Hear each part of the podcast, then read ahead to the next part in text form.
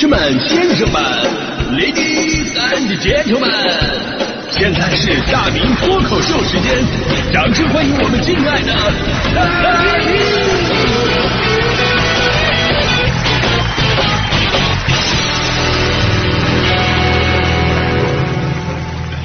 好，欢迎各位来到今天的大明脱口秀，我是大明啊。今天咱们说的是穿衣自由，你真的能随心所欲的穿衣服吗？呃，所以我们先来给这个词儿呢下一定义，什么是穿衣自由？经过我深刻总结啊，最后捎带手百度了一下啊，真正的穿衣自由呢，就是指能够根据自己的喜好和意愿来穿衣服，这就意味着，你不必拘泥于某个特定的风格或者潮流，也不必受到他人的评价或者压力。哎，你可以自由的选择自己喜欢的衣服，而且能够自信的把它们穿上。当然了，百度后面还跟了一句话，那就是很多人都认为自己拥有穿衣自由，但实际上很少有人能真正做到。我跟你说，这才是真正的核心关键呢。不过呢，也没什么可惜。我今天脱口秀就是想跟朋友们一起分享一下，就是穿衣是不可能真正自由的。为什么？因为我们都是人啊。哎，我们不是动物啊！动物你别说穿衣自由了，你他们不穿衣服，他也自由啊，对吧？那人不一样，人有社会属性，在不同场合就要遵守不同场合的规则和习惯。就咱们从上学的时候开始就没有穿衣自由了，咱们每天都得穿校服啊，对不对？你敢跟老师说不？我要穿衣自由？老师说我让你跑圈自由，然后一边跑还得一边喊 freedom。我以为未成年人的约束会比较多。等我到了成年了，哎，没人管得了我了，我社会人了。但是朋友们，你没有发现，结果恰恰相反。等你真正成年了，约束才真的是越来越多。我穿衣服这方面属于那种神经大条的，我就是反正能穿进去就行。后来想想呢，这也是造成我后来肥胖的一大原因嘛。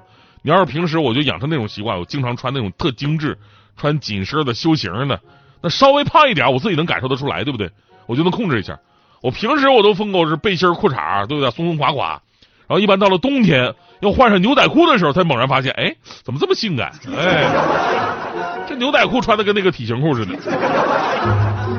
所以呢，我我记得我第一次被吐槽我的着装啊，还是在我我在温州台的时候，夏天的时候我去参加外边的一个活动，那个活动啊，我不用主持，我就是我在台上露个脸就得了。所以呢，我就很自然，我就穿背心、裤衩加拖鞋我就去了。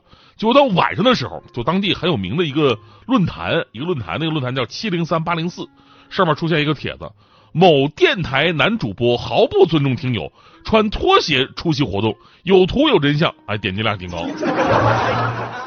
我当时想着，我穿拖鞋关你什么事儿？但后来想想，确实不应该。就甭管我是一线明星还是十八线男主播，参加正式的活动还是要注重一下基本礼节。后来呢，我我参加活动，我都是穿西装参加活动了。然后呢，那个七零三八零四论坛又来了一个帖子，某电台男主播穿西装竟然穿白袜子，品味低下，有图有真相啊！下边还有评论的呢，他以为自己是迈克尔杰克逊吗？所以从这个时候我就开始知道了，穿衣哪有自由啊，对不对？不仅要适合所在的场合，而且呢还得遵循基本的一些穿衣方面的礼仪文化。包括我到现在，我我在中央台上班，台里又有规定了，说男生在夏天的话进台也必须要穿长裤，不能穿短裤。这就让我就习惯穿短裤的胖子，我就特别的痛苦。你说我不想自由吗？我当然想啊，但是我真的穿衣自由了，我我职业我也就自由职业了，我就从此唯一不自由的就是我的财富。你我不敢啊，呃，我不是一个时尚的人，就每次我去咱们北京三里屯的时候，我都觉得我跟这个地方的人格格不入。就三里屯的人真的是，你会发现他们各种时尚超出我的想象，看他们的感觉就好像看那个银河护卫队一样，太领先地球人了。所以我一直觉得我比他们更加适合三里屯儿，因为我一看才是咱们屯里的人嘛。我也很支持现在年轻人通过服装来进行一些个性表达，包括很多女生啊喜欢穿的清凉啊，对吧？他们也是主张这个穿衣自由的一个主力军嘛。前不久不是有个特别有争议的事儿嘛？就是某著名脱口秀主持人炮轰女明星穿深 V 还捂胸口，又当又立啊！那话怎么说？说怕穷人看到，又怕富人看不到。哎呀，这个言辞挺犀利的。其实这事儿很好理解，就漂亮女明星穿深 V 上台呢，是为了拍照好看，对不对？在台上你穿这个，拍完照片往一一一发，哎，好好看，吸引更多的流量。但他们平时让他们穿这衣服，他们自己肯定穿不惯，所以上台。下台呃活动的时候遮挡一下也很正常，这倒没有什么不合适啊。所以我真正想劝告的是什么呀？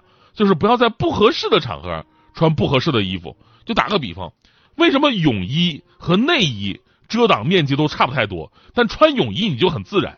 你穿内衣让别人看到就会有一点惊慌失措呢？答案很简单嘛，因为你穿泳衣被人看到，一般都是在游泳馆，对不对？你不在游泳馆，你穿什么泳衣，对不对？哎，大伙都这样，你不会尴尬。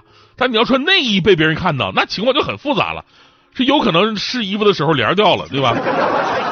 或者晚上趁着夜色，你觉得没事我穿内衣倒垃圾，你嫌麻烦吗？对不对？结果对门刚好开门出来，哎，啊，没见没见过这个状态的邻居哈。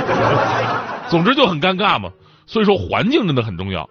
前天在上海出了这么一个事儿，上海地铁七号线上，一对年轻男女嬉笑打闹，还放声高歌，这不算什么，尤其他们身上那个衣服。他那衣服上面印着中文脏话，哦，那英文的话有人看不懂，可能不注意。但中文脏话太醒目了，特别脏，不带不带拐弯那种的，乘客们就很不爽啊。但当时女子说说，哎，穿衣服属于我个人自由，而且衣服上这个字儿啊，不是在骂人，而是在骂我的生活。一下还给升华了。咱且不说这样的服装文字会给身边的小孩子们带来怎样不好的影响，咱就说每个看到他的人。是不是都会感觉被他无缘无故给骂了？哦，原来这才是真正的冒犯的艺术啊！无差别冒犯，而且呢，穿衣服不管要看不不光要看场合，其实年龄也很重要。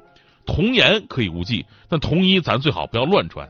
昨天我刚学会一个词儿，叫“奶辣风”。奶辣风，顾名思义，就是把奶声奶气的孩子打扮成辣妹的样子。而这个风呢，代表着它现在已经成为了一种风气时尚了。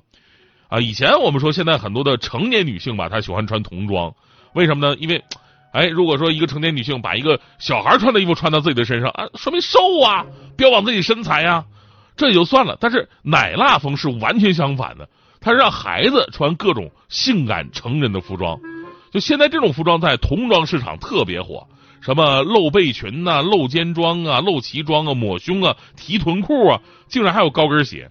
在电商平台有不少穿着性感的童模照片作为商品宣传图，而在社交平台上，同样有很多家长分享给自己孩子设计的辣妹穿搭，然后呢后边还得配上一句这这么一个文案，说：“据说这是老父亲不允许女儿穿的风格，我不管，反正是妈妈喜欢的样子。”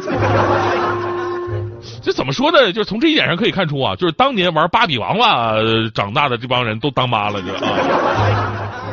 孩子不仅是孩子，还得是自己出街的时尚单品，就跟自己的包包功能差不太多。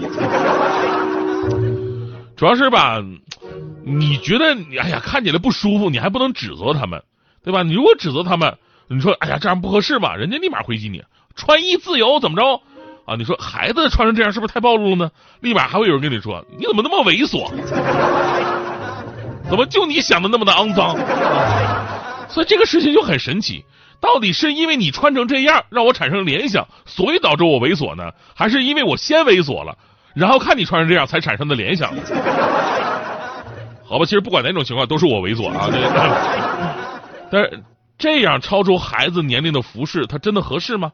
首先，这肯定不是孩子们的穿衣自由，而是你想让孩子穿什么就穿什么的自由。说归根到底还是你你的自由嘛，这是家长把自己的喜好强加给孩子而已嘛。其次呢，肯定会对孩子的审美有一定带偏的影响。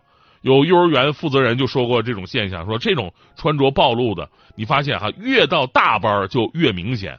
个别孩子还出现了严重的攀比心理啊，呃，不行，我没有他露，明天要更露一点。从要我穿到我要穿的一个转变，毫无疑问暴露了这种审美对孩子们的不良影响。他们在意的不是服装本身的美感和舒适感，而是学会了享受并追求受人关注的心理快感。再有呢，就是有的成年人呢，把孩子当成吸引流量的工具人啊，越暴露越辣啊，越反差就越容易引起关注嘛。他们只是想如何获取更多的流量，从来不会想自己的行为对孩子们这个童年造成怎样的扭曲。对于这种穿衣自由，我觉得咱们有理由对他说不。总整那么辣干啥呀？在中国，只有一位女性才是真的辣，她叫老干妈。真的别说小孩了，其实作为一名传统的中国男性啊，我觉得就咱们成年的女性，虽然说某些场合啊，咱们鼓励穿衣自由，但真要找结婚对象的话，我想我还是不会找那种长得非常漂亮、每天爱打扮、穿着性感火辣的。我觉得吧，这种女生吧，她只适合谈恋爱，并不适合过日子。哎呀 哎呀，那我必须得插一嘴了你什么。那你觉得那种长得非常漂亮、每天爱打扮、穿的还性感火辣的女生，能看得上你吗？啊，看上你什么呢？看上你在北京还不爱洗澡吗？大大迪啊，你不是周五要请假吗？啊，你这五这周五的请假条我不批了。我忍辱负重这么多年，当上领导，我目的就是这个。